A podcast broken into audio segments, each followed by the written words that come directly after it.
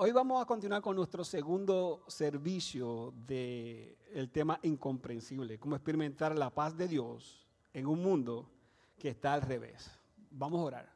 Amantísimo Padre Celestial, gracias por tu amor, gracias por tu misericordia, gracias por darme la oportunidad de un día más de vida y por encontrarme aquí en tu casa.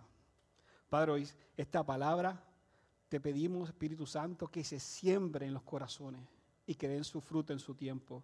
Gracias por tu palabra, porque tu palabra es vida. Gracias por tu paz, Señor Jesús. Amén, amén y amén. Hoy vamos a hablar un tema que le hemos llamado, ¿verdad? Venciendo a la depresión. Para el 2014, ah, el mundo se sorprendía porque un comediante ah, que se conocía como Robert Williams, aquel que nos hizo reír por muchas décadas, se había quitado la vida. Era sorprendente porque era un hombre que siempre nos hacía reír, la gente lo, o sea, él siempre está contento, pero nadie, decía que, nadie sabía que detrás de esa sonrisa había alguien que estaba sufriendo. Y aparentemente entró en un estado de depresión y se quitó la vida. Cuatro años más tarde, otro famoso se llamaba Anthony Bourdain, el chef famoso, que no sé cuántos lo vieron, es un programa bien interesante, desde comerse un hot dog en Chicago hasta ir a Inglaterra y comerse un pie de riñones. Bien respetado, uno de los mejores chefs y comentaristas de CNN, grabando, se quitó la, se quitó la vida por cuestiones de drogas. Luego, en ese mismo año, la diseñadora famosa de Nueva York, joven, Kate Spade, que todavía sus tiendas venden millones, se quitaba la vida por problema en el matrimonio. Era sorprendente y aunque nosotros en la comodidad médica, nosotros sabíamos que esto ha sido un problema que está en aumento, ahora el mundo decía, wow, ¿qué está pasando aquí? Pero más sorprendente son estos tres hombres que le quiero decir, Teddy Parker en Georgia, Ed Montgomery en Chicago y Isaac Hunter en Orlando. Esos eran pastores que se quitaron la vida.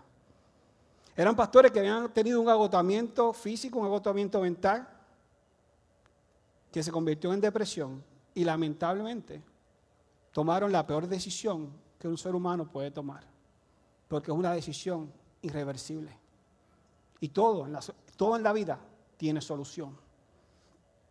Curioso es que cuando le preguntaban a las personas decían, eran personas talentosas, personas dadas a los demás, siempre sonriendo. Esto me dice a mí que cualquier persona puede depender, puede padecer de depresión. No importa sea cristiano o no. La realidad es que la mayoría de nosotros en algún tiempo de nuestra vida, nosotros hemos experimentado algún síntoma de depresión o a un momento de tristeza. Y que esa tristeza, si nosotros no la trabajamos, se queda ahí. Y ahí es que está el peligro. Nosotros sabemos que un momento de tristeza, eso es un momento y se va. Pero cuando esa tristeza no la trabajamos, la prolongamos, esta se convierte en depresión. Y la depresión se convierte en un cuarto oscuro para nuestras vidas. La cosa es que nosotros decimos, pero, pero yo le decía a Dios, Dios, pero ¿cómo vamos a traer este? Porque para nosotros como, médicos es, algo complejo, la depresión. Y le decía a Dios, ¿cómo puedo traer esta depresión? Algo simple. Y orando, el Espíritu me dijo, mira, simple. Y lo voy a decir en una forma, ¿verdad? Como yo lo puedo entender. Este, esto que está aquí representa ¿verdad? Representa, este es un libro. Esto representa la vida tuya. Esto representa lo que tú vas a vivir en esta tierra. Y dijo lo que vas a vivir en esta tierra porque nosotros somos seres eternos. Pero en esta tierra tú vas a vivir de aquí hasta aquí. Este es el día que tú naciste y este es el día que tú vas a morir. Tú conoces el día que tú naciste, pero no conoces el día que vas a morir. Pero Dios conoce a ambos. Dios conoce este día y conoce este día. Ahora bien, estos son los diferentes capítulos que nosotros tenemos en nuestra vida. Cada ser humano es un libro diferente. Cada ser humano es único. Y hoy tú estás viviendo un segmento, estás viviendo un capítulo, cosas que nos están pasando, que los otros días no nos están pasando, pero nos están pasando estos días, porque eso es un capítulo de tu vida ahora. Y el día de hoy es esta página que está aquí. Esta página de hoy, hoy 423, 2023, quiero decirte que empezó como un milagro. ¿Por qué? Porque estás aquí, porque respiraste, porque estás respirando. Hay mucha gente que hoy no se levantó, pero usted se levantó. Así que el día de hoy comenzó como un milagro y nosotros tenemos que escribir nuestra vida. Ahora bien, todo esto que está aquí atrás es nuestro pasado. Quedó atrás, en nuestro pasado. Pero en ese pasado hemos tenido temporadas y hemos tenido temporadas difíciles. Todo ser humano va a tener ciertas temporadas que nos van a marcar, nos van a marcar la vida. Temporadas, tal vez problemas en el matrimonio, problemas en el noviazgo, problemas en el trabajo, problemas familiares, una pérdida de un ser querido, cosas que nos marcan, cosas que nos duelen. Y eso nos lleva a tristeza. Y esa tristeza, si nosotros no trabajamos con esa tristeza, se convierte en heridas. Y las heridas abiertas no pueden cicatrizar bien. Y eso se convierte en una depresión. Son heridas que están ahí, que tienen que sanar, pero no han sanado. El problema es que esas heridas nos mantienen viviendo en ese pasado. Y no podemos ir a nuestro futuro. Porque siempre regresamos hacia esas heridas. Ahora bien, la depresión es una enfermedad. Y hay una promesa en la palabra de Dios. Isaías 53, 5 dice, pero fue el traspasado por nuestras rebeliones y aplastado por nuestros pecados. Jesús fue golpeado para que nosotros tuviéramos en paz. Fue azotado para que pudiera ser sanado. En la Reina Valera y por sus llagas fuimos nosotros curados. Y también hay promesas para tu futuro. Dice Filipenses 4, 6, 7, por nada estéis afanosos. Si no se han conocido vuestras peticiones delante de mí, de Dios, en toda oración y ruego, con acción de gracias. Y la paz que sobrepasa todo entendimiento, todo entendimiento, guardad vuestros corazones y vuestros pensamientos en Cristo Jesús. Ese pasado hay que sanarlo. Porque ese pasado son herramientas que nosotros vamos a utilizar una vez que se sanen para este futuro. Pero esto lo vamos a dejar por ahí y vamos a seguir ya mismo con esto. ¿Qué es la depresión?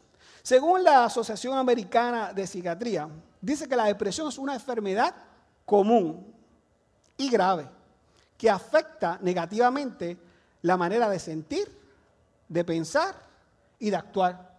Por cierto, dice Dice el CDC que una de cada seis personas en algún momento de su vida va a padecer de depresión. Y existe un estigma, es que la depresión no puede alcanzar al creyente o la depresión no debe estar. Mire, la, la depresión es algo que está creciente. Creamos a veces una resistencia, pero es una realidad. El problema es que nos creemos que si tenemos depresión en el pasado, decía, no, esa persona, esa persona no está bien de aquí. Pero ahora nos hemos dado cuenta que esto es más común de lo que nosotros pensábamos. Hemos tenido ahora con nuestra sociedad una sociedad más avanzada, una sociedad que se conecta.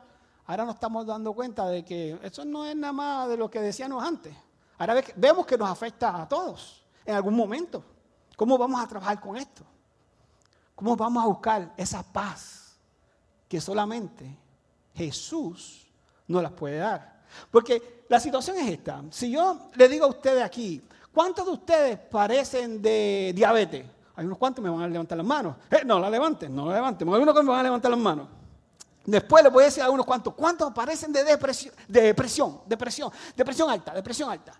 Y unos cuantos más me van a alzar las manos. ¿Cuántos parecen de colesterol? Va a haber un hermano que me va a decir, yo tengo las tres. ¿Verdad? Está, oh, yo tengo las tres, yo tengo las tres. Pero yo digo, ¿quién parece de depresión? Y todo el mundo va a decir, mi corazón se llena de emoción. Nadie, todo el mundo está, ¿verdad? Porque no, no, muchacho, depresión. Yo no puedo decir que tengo depresión. Yo no puedo decir que, ¿verdad? Que estoy triste. Y nos olvidamos que Dios nos regaló emociones y nos regaló sentimientos. Y nos olvidamos que algunas temporadas son difíciles y cada ser humano las pasa.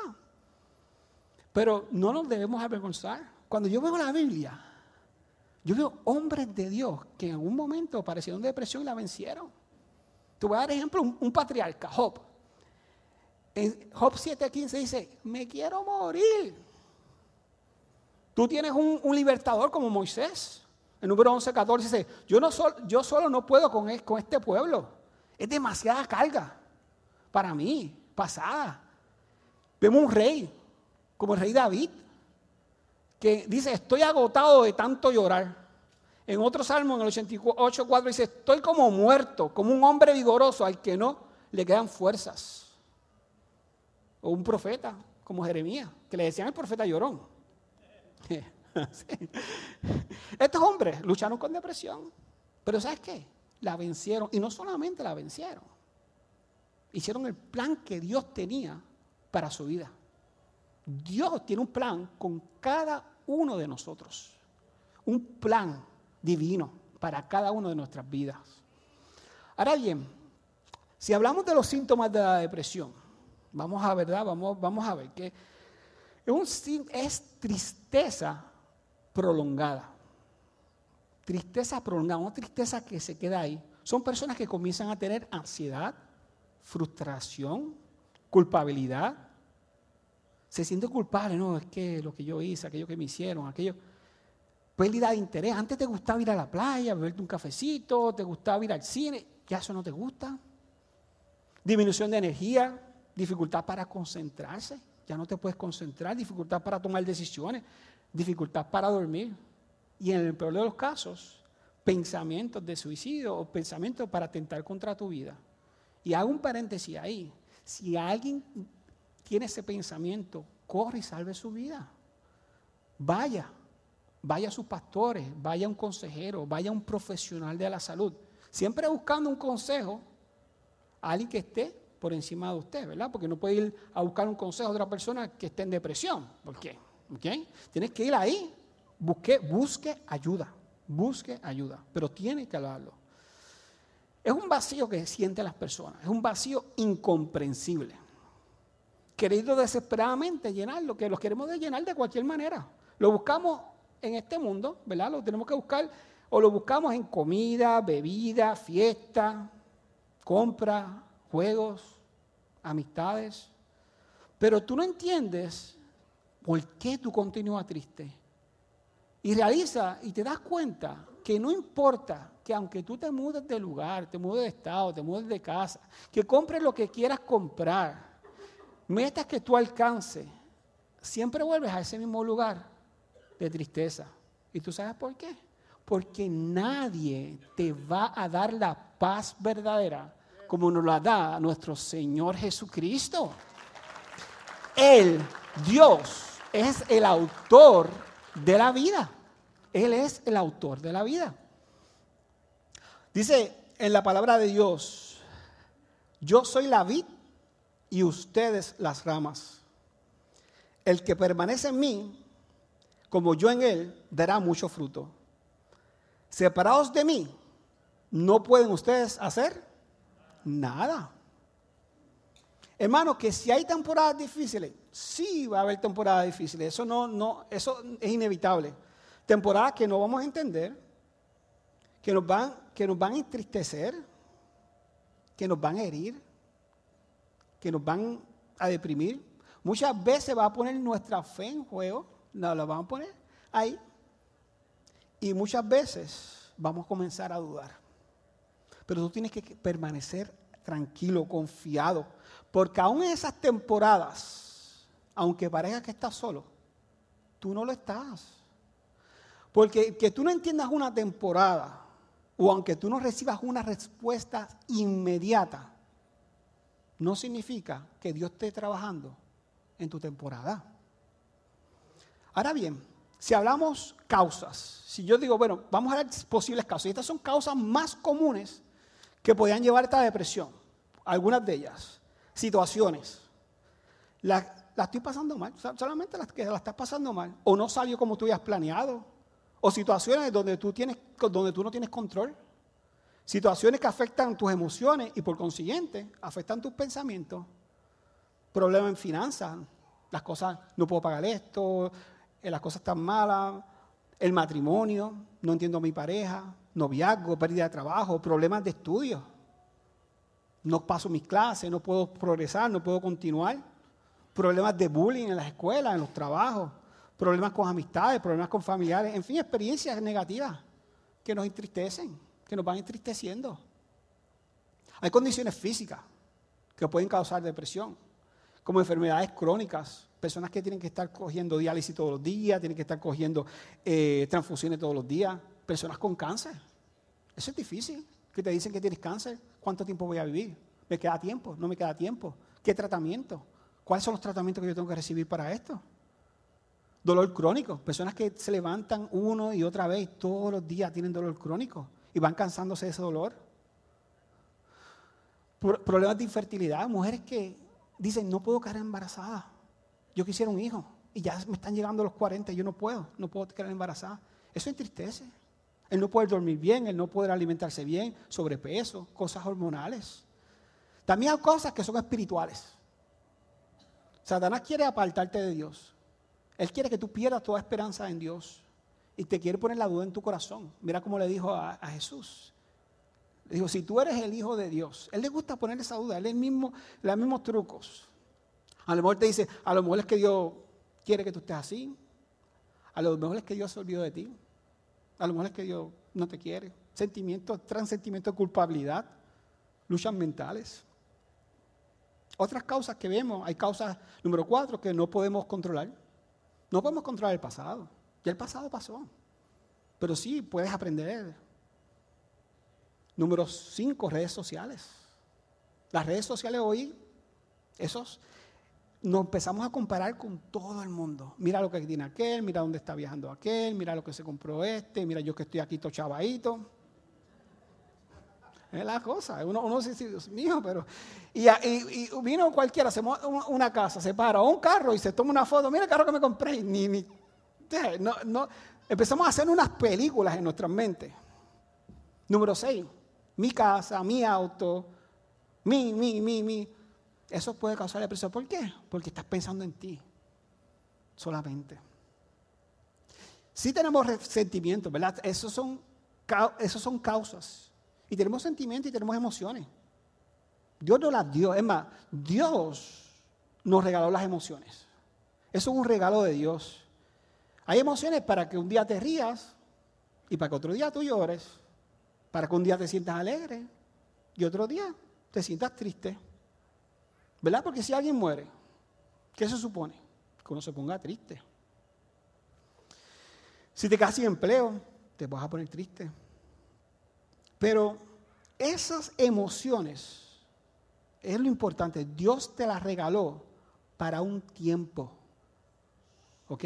Las emociones no son permanentes. Las emociones son temporeras. Fueron creadas para ser temporeras, para un lapso de tiempo. Tú no las puedes convertir en permanentes en tu vida. No fueron hechas las emociones para darte tu identidad. Ellas no pueden dictar tu identidad. Tú fuiste creado a la imagen y semejanza del Dios viviente. Tu identidad te la da Dios. No te la pueden dar tus emociones. Que hay situaciones, sí hay situaciones, pero ¿sabes qué? Ninguna situación, mi hermano, que estés pasando, ninguna situación es eterna. Todo termina. Tú tienes que determinar los pensamientos tuyos. Esos pensamientos que te están acompañando. Y tienes que limitar esos pensamientos. Tú no puedes dejar que la tristeza se prolongue. Y menos que forme ser parte de ti. Porque si esa tristeza forma parte de ti, entonces entrarás en una depresión. Tienes que, tienes que autoevaluarte cuánto tiempo estos pensamientos llevan en mí. ¿Qué pensamiento en mi vida me está llevando al valle de sombra? ¿Qué pensamiento de mi vida me está llevando al Valle Cenagoso? ¿Qué emociones y qué pensamientos me están poniendo inestable? ¿Qué de estos pensamientos se pueden convertir en depresión? tienes que preguntarte cuánto tiempo lleva esto y buscar ayuda, levantar tus manos al, al Padre, levantar tus manos, aquí estoy. Mira lo que dice Salmo 42, 2. Me sacó, ¿de dónde? Del foso de la desesperación, del lodo y del fango. Puso mis pies, a mí me encanta esto, sobre suelo firme, sobre suelo firme, y a medida que yo caminaba, o sea, tú tienes que hacer una parte, a medida que yo caminaba, Él me estabilizó, Él me fue enderezando, Él me fue dando fuerzas.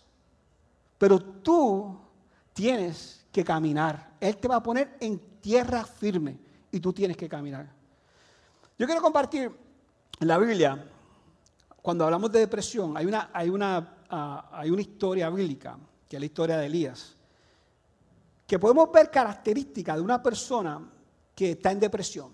Y se la quiero compartir, no se la puedo leer completa, pero usted puede ir a Reyes, y le, le recomiendo que vaya a Primeras Reyes, del 17 al 19. ¿ok?, en cualquier momento, hoy o en la semana, pero léase de Primera Reyes al, del 17 al 19. Y esta es la historia de Elías. En el reino estaba Acab y Jezabel. Esos eran los reyes del momento. Esos reyes en Israel hicieron todo lo mal. Ellos hicieron lo mal. O sea, ellos no, nada con Dios.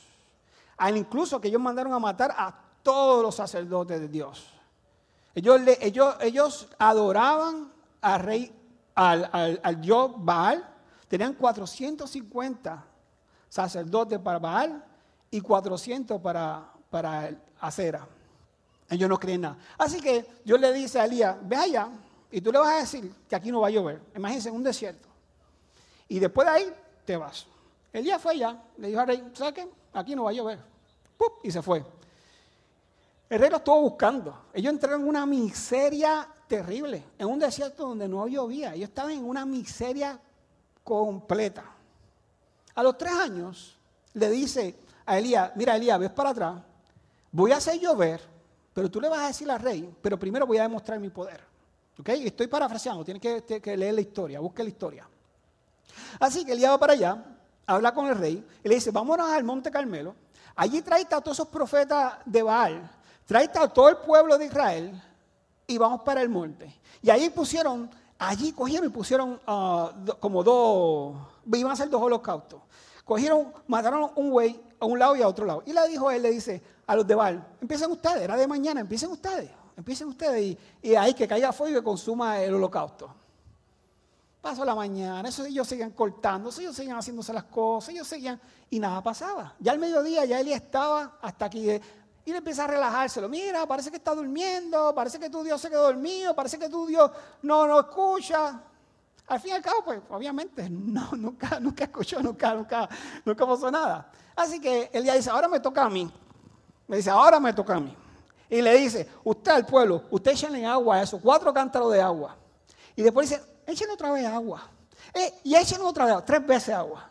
Oró y fuego bajó. Dice la palabra que fue tan fuerte que hasta las piedras hasta las piedras se derritieron. Así que ella dijo, cojan a estos hombres, ahí corrieron para, los llevó al río y los decapitó a los 450. Le cortó las cabezas. Y después le dijo al rey, mira, arranca, porque aquí va a llover. Y cuando empieza a llover te vas a quedar, así que arranca. El rey arrancó para allá y empieza a llover y es... Y cuando llega el rey se lo dice a Jezabel. Cuando Jezabel se entera cuando, que había matado a los 450 sacerdotes, miren lo que dice el versículo 19.2. Entonces envió Jezabel a Elías un mensajero diciendo, así me hagan los dioses y aún me añadan, si mañana a estas horas yo no te he puesto tu persona como la de uno de ellos. ¿Tú sabes qué vemos aquí? Esto es una mentira. ¿Sabe por qué yo digo que es una mentira? Si usted lee bien, mire lo que dice aquí. Entonces envió Jezabel a Elías un mensajero. Si tú vas a matar a alguien, tú mandas un mensajero. Tú mandas un asesino. ¿Por qué no mando? Así sola, así es la depresión. Empieza a caerte mentiras a tu cabeza. Es que ya tú no sirves. Es que ya tú no puedes hacer nada. Es que todo se terminó. Es que a ti nadie te toma en consideración. Y así empiezan mentiras a llegar a tu mente, mentiras que son farsas, que no son de Dios, pensamientos falsos que empiezan a invadir tu mente. Luego, en 1 Reyes 19.3 dice, viendo pues el peligro, se levantó y se fue para salvar la vida. Y vino a Berseba, ese es Elías, que está en Judá, y dejó allí a su criado. Elías dejó a su siervo. Y esto es una de las cosas que hacen las personas con depresión. Se aíslan, comienzan a verse irse solos, se apartan. Y la realidad es que nosotros no fuimos para isolación. Nosotros fuimos para estar en comunidad. Nosotros fuimos para estar en comunidad. ¿Cómo dicen los legendarios? legendario ahí? ¿Cómo dice? ¿Hombre solo? Presa fácil. Hombre solo, presa fácil. O sea, no podemos estar solos. Por eso es tan importante la comunidad de fe. Por eso es tan importante los grupos de conexión. Una cosa que vemos aquí bien, bien particular y lo vemos con personas, ¿verdad? Lo vemos aquí en el mundo con, con depresión Muchas personas piensan, no, porque es que la depresión es cuando tú estás ahí, abajito, ahí. No se confundan, vemos la depresión, gente que ha alcanzado grandes cosas, le llega una situación, un problema, y desde allá arriba caen rápido. Y eso lo vimos con Elías. Elías es el, el, profeta del momento ahí. Y de momento estaba corriendo, estaba huyendo. Y eso es algo bien común que nosotros vemos. Gente que tenía, ¿verdad? Ha alcanzado ciertas cosas pero de momento le llega algo y no pueden y caen. Por eso es que nuestra base, nuestro fundamento, tiene que ser Jesús. Él es nuestra roca. En 1 Reyes 19:4 dice, y él se fue por el desierto un día de camino, y vino y se, y se sentó debajo de un enebro, y, y deseando morirse dijo, basta ya, oh Jehová, quítame la vida, pues no soy yo mejor que mis padres. ¿Qué estaba haciendo él? Él se estaba comparando. Y esto es un problema que nosotros vemos una y otra vez con la gente de depresión. Se comparan. Mi hermano, tú fuiste creado único. En esta tierra hay billones de gente. Y tú fuiste creado único, con un plan único para Dios. Tú eres importante para Dios. Si hablamos de, ¿verdad? Y esa historia la pueden conseguir leyendo. Hay muchos más ejemplos que podemos sacar de esa historia, pero quiero continuar, ¿verdad? Recuérdense en Primera de Reyes, del 17 al 19. Pero quiero hablarte ahora de tratamientos, tratamientos posibles para la, ¿verdad? para la depresión. Número uno, la realidad es que yo no te puedo decir aquí una manera instantánea de que te quedes sin depresión, de salir de la depresión. Eso no puede ser. Si nuestro Dios es un Dios de milagros y Dios puede hacer milagros, pero también nuestro Dios es un Dios de procesos. Porque en los milagros, yo he aprendido que en los milagros tú le ves la cara a Dios, pero en los procesos tú conoces a Dios. Quiero repetirlo. En los milagros le vemos la cara a Dios, pero en los procesos lo conocemos. Es en esos procesos donde nuestra fe crece. Es en esos procesos donde nosotros aprendemos a confiar. Es en esos procesos donde nosotros nos damos cuenta que Él es nuestra roca. Es en esos procesos que nos damos cuenta que Él es nuestro pronto auxilio. Nos damos cuenta que Él está en control y que Él tiene un plan más grande que a veces nosotros no entendemos para nuestras vidas. Usted no está aquí porque hubo un huracán en Puerto Rico. Usted no está aquí porque Maduro está en el poder allá en Venezuela. Usted está aquí porque Dios lo trajo aquí. Usted, Dios lo trajo aquí. Tú me puedes decir, no, pero es que en mi país, en mi país yo hacía esto, aquí yo hacía esto. Mira, tú vas a ser cabeza y no cola. Así lo dice la palabra. ¿Qué pasó con, con Abraham? Abraham estaba en lo más bien y allá le dijo, camina, camina por fe. Vete, a la tierra prometida. Él salió caminando por fe. Y allá Dios los bendijo. Así, hermano, Dios te va a bendecir a ti en esta nación. Y no solamente a ti, va a bendecir tu descendencia. Así. Que siempre dale gracias a Dios porque Dios te trajo aquí con un propósito. Número dos, revela tu tristeza. En los tratamientos tienes que revelar tu tristeza. No es que te estés quejando, tengo depresión, ahí tengo depresión. No, no. Tienes que reconocer que hay algo mal en ti. Tienes que, tienes que reconocer que necesito cambiar. Necesito cambiar mi modo de pensar. Necesito reconocer que necesito ayuda. Tengo que reconocer que tienes depresión para que puedas trabajar en ella. Porque cuando tú te la reconoces, cuando tú la reconoces, entonces sabes que necesitas ayuda. Y cuando tú sabes que necesitas ayuda, ¿qué puedes hacer? Clamar al Padre. Padre, te necesito. Padre, necesito de ti. Mira lo que dice Jeremías 33, 3. Clama a mí y yo te responderé y te enseñaré cosas grandes y ocultas que tú no conoces. En la otra versión, en la versión de traducción viviente, pídeme y te daré conocer secretos sorprendentes que no conoces acerca de lo que está por venir. Número tres, busca una tribu. No te quedes solo. Busca una comunidad de fe que esté contigo. No dejes que tus emociones te aíslen. Número cuatro, tienes que resistir la depresión. No es confesar, no tengo depresión, no tengo depresión. Intencionalmente tienes que trabajar en eso. Tienes que predicar la palabra de Dios. de tú mismo. Oye la palabra. Oye el posca. Oye, oye, oye, predicas. Predícate. Alaba a Dios. Clama al Padre. Cambia la cara. Tienes que tener una cara. No dejes que las emociones determinen quién tú eres.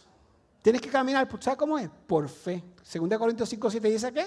Por, porque por fe andamos, no por vista. Hay que andar por fe. Número 5, tenemos que pelear diferentes frentes.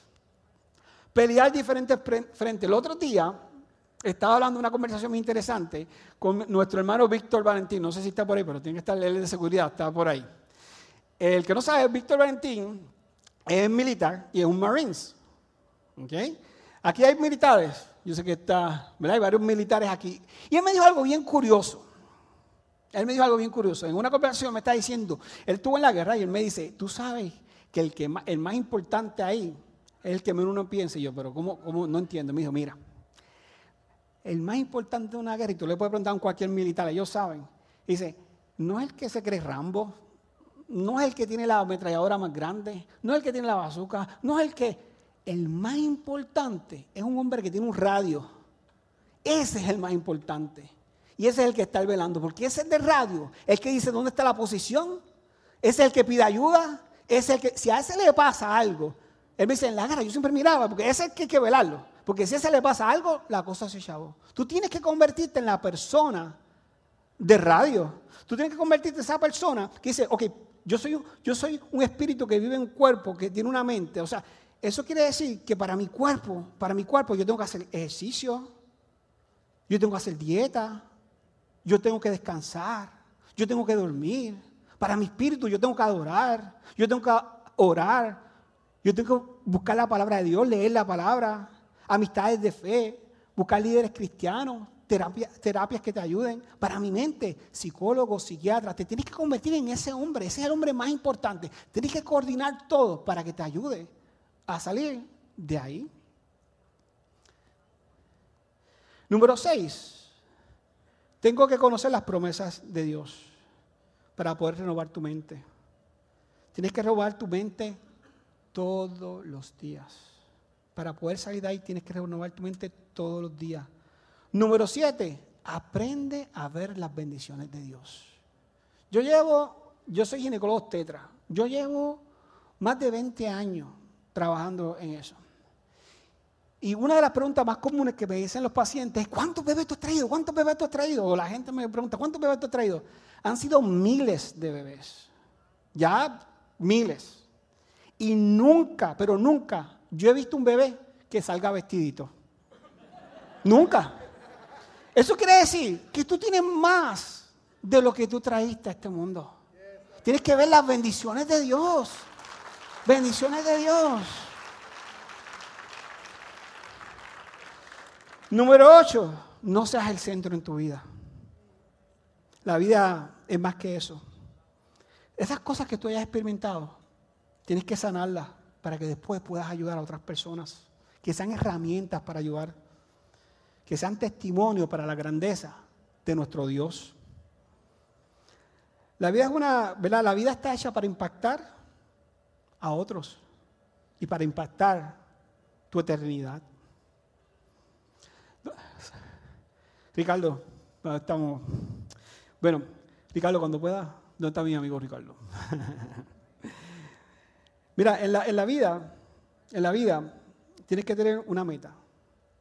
Tienes que tener una razón para vivir. Hacer algo que tenga significado. Dios te la dio. Te creó con un propósito.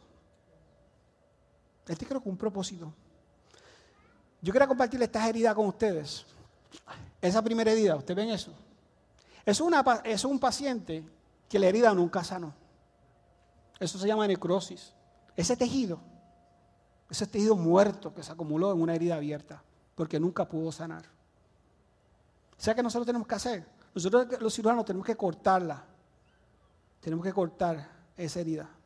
Cortar todos los márgenes de esa herida y sacar toda esa herida. Hasta buscar el tejido que tenga sangre, donde hay vida. Removerlo. Eso se llama un debridement, de removerlo, removerlo hasta que tenga vida. Así es la depresión. La depresión muchas veces son heridas que están ahí, que se han necrotizado. ¿Y tú sabes quién es el cirujano? Jesucristo. Jesucristo es el cirujano que va a ir removiendo esa herida, la va a ir limpiando poco a poco, poco a poco, hasta poder sacar toda esa depresión de tu mente para que tú puedas tener la paz verdadera que solamente Jesús puede dar. La próxima herida fue una herida que se limpió, pero tú sabes qué? Estaba rosita, pero ya comenzó otra vez nuevamente a ponerse marroncita, se comenzó a... Ve que todavía tiene esa... ¿Sabes qué es eso? Porque todos los días sale una capa nuevamente. Y nosotros los cirujanos le decimos, tienes que agüita y jabón, el agua es vida, agua y jabón y limpiarla todos los días. Así es la palabra.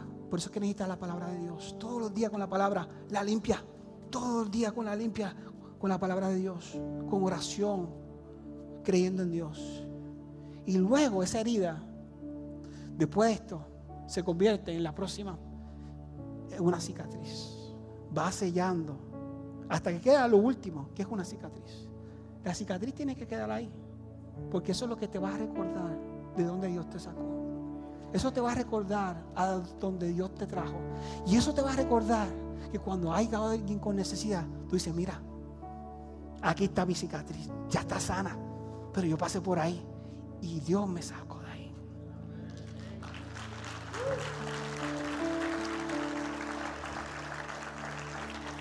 La realidad es que el capítulo de tu vida no ha terminado. Eso no ha terminado. Todavía se está escribiendo.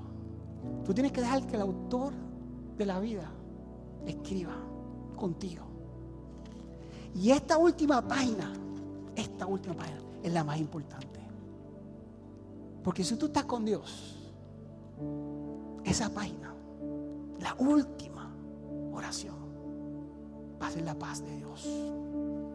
Va a ser el amor de Dios. Y el final, el final siempre con Dios va a ser bueno. El final siempre va a ser bueno. El final está seguro con Dios. Es el autor de la vida. Es el principio y el fin. Es el alfa y el omega. Él conoce tu historia al principio y Él conoce tu historia al final. Él tiene el pincel en sus manos. Pero tú tienes que permitirle que Él tome el control de tu vida. Estos días, un, un testimonio que me impactó. Y le hablé con mi hermano Manny para poder compartirlo. Él me contó un testimonio poderoso. Yo, cada vez que lo pensaba, lloraba porque él me estaba diciendo, me estaba dando un testimonio de fe. Él me dijo, mi padre conocía a Dios y tenía una diabetes bien mala. Y mi padre comenzó a... Empezó sus riñones a fallar. Él le daba un diálisis todos los días, pero él seguía adorando a Dios. Él adoraba a Dios, él adoraba a Dios, él adoraba a Dios. Y yo tenía coraje, porque yo decía, yo no entiendo. Él, sabía, ¿verdad? Manny se había retirado y decía, yo no entiendo. ¿Por qué este hombre alaba a Dios? ¿Por qué este hombre tiene fe y dice, papi, ¿por qué tú alabas, ¿por qué tú alabas a Dios? Y fue perdiendo sus riñones hasta que perdió los riñones. Manny, como hijo, fue al socorro y le dio su riñón, le dio un riñón. Le dio a su, a su padre, le dio un regalo. Pero él no entendía como quiera. En su corazón no entendía por qué tú sigues adorando a Dios, a ese Dios. Luego comenzó a quedar, perdió una pierna el papá, pero seguía adorando a Dios. Luego perdió su segunda pierna y seguía adorando a Dios. Leía la palabra, iba a la iglesia, llevaba la palabra a otras personas y a él se le hacía más difícil todavía entender. Él no podía entender. Comenzó a quedarse ciego y le dijo a la esposa, búscame la Biblia más grande que tú encuentres, con las letras más grandes, con una lupa. Leía la palabra de Dios. Su hijo no entendía eso, Se quedó ciego y le dijo a la esposa, búscame unos cassettes en la palabra de Dios que la voy a leer, unos cassettes. Y él escuchaba la palabra de Dios, la palabra que pida. El padre falleció, pero el hijo me dijo, yo lo miré.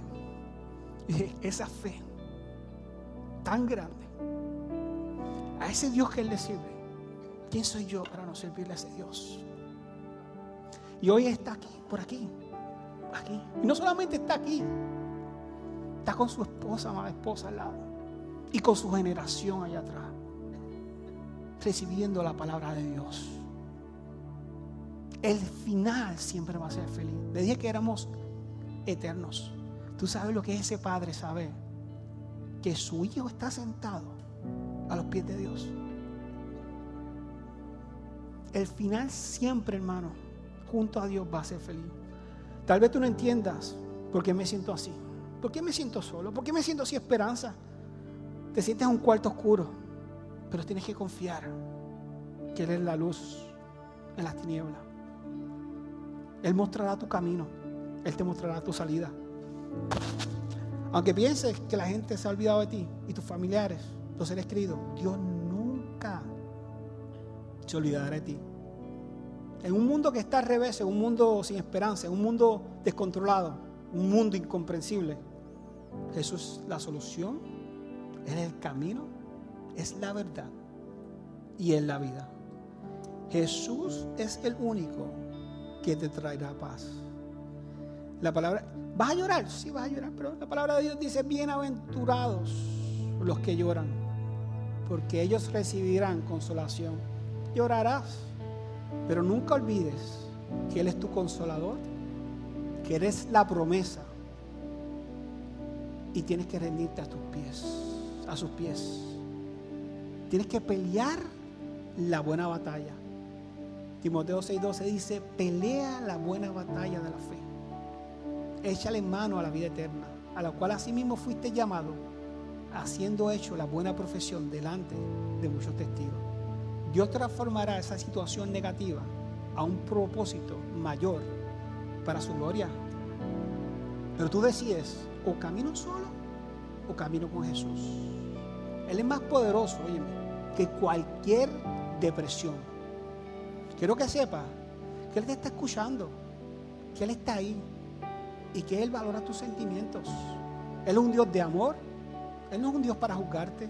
Es un Dios para amarte, para cuidarte, para protegerte y para consolarte. Todo va a estar bien. Esperamos que esta palabra haya sido de bendición para tu vida. Te invitamos a que te mantengas conectado con nuestra iglesia y ministerio a través de las redes sociales. Puedes buscarnos bajo Iglesia Bahía Vida y nuestra página de internet bahiavida.church, donde podrás encontrar mayor información y podrás acceder a contenido y encontrar los enlaces para continuar ayudándonos a llevar la palabra de Dios a través de tu generosidad. Finalmente, gracias por tus oraciones y te invitamos a que te mantengas conectado a la palabra de Dios a través de nuestra iglesia Bahía Vida. Bendiciones.